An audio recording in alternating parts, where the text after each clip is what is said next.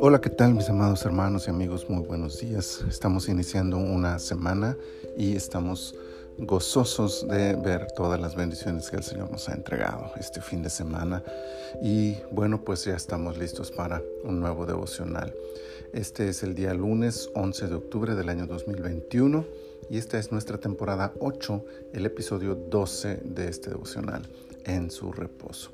Lucas capítulo 12, versículo 32 dice de la siguiente manera, No temáis, manada pequeña, porque a vuestro Padre le ha placido daros el reino.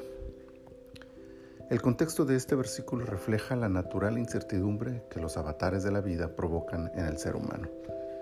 Y los seguidores de Jesús no son la excepción.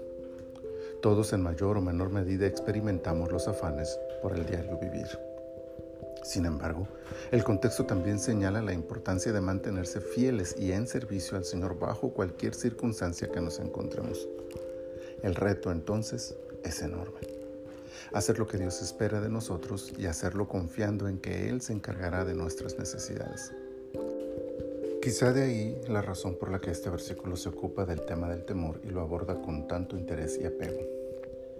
Primero nos dice, no temáis, el reto es enorme, pero no hay por qué temerlo. Hay razones válidas para no temer a nuestras circunstancias.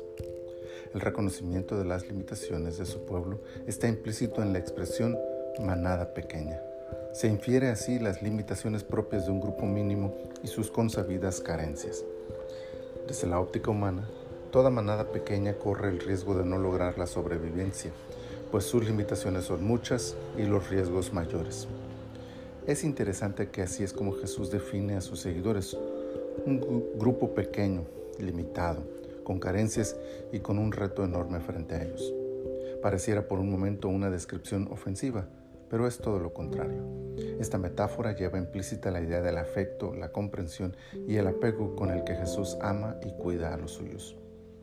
Quizá la manada es pequeña, pero el líder es poderoso, todo suficiente para encargarse de las necesidades de los suyos.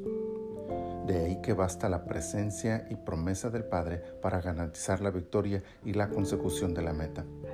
Lo que humanamente parece imposible a causa de las limitaciones propias de este pequeño grupo es totalmente alcanzable gracias a la presencia activa del Padre. Luego entonces, los retos siguen ahí.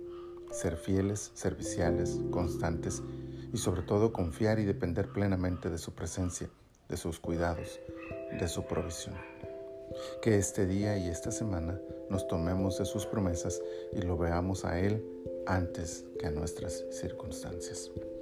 Señor, muchas gracias por tu palabra. Muchas gracias por este día que nos das, por la vida que nos obsequies.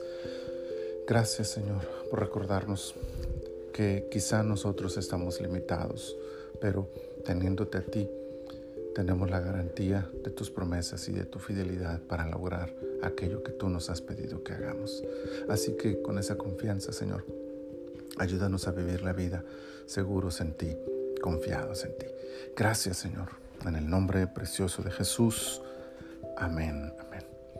Mis amados hermanos, tengan un día maravilloso y una semana llena de las bendiciones del Señor.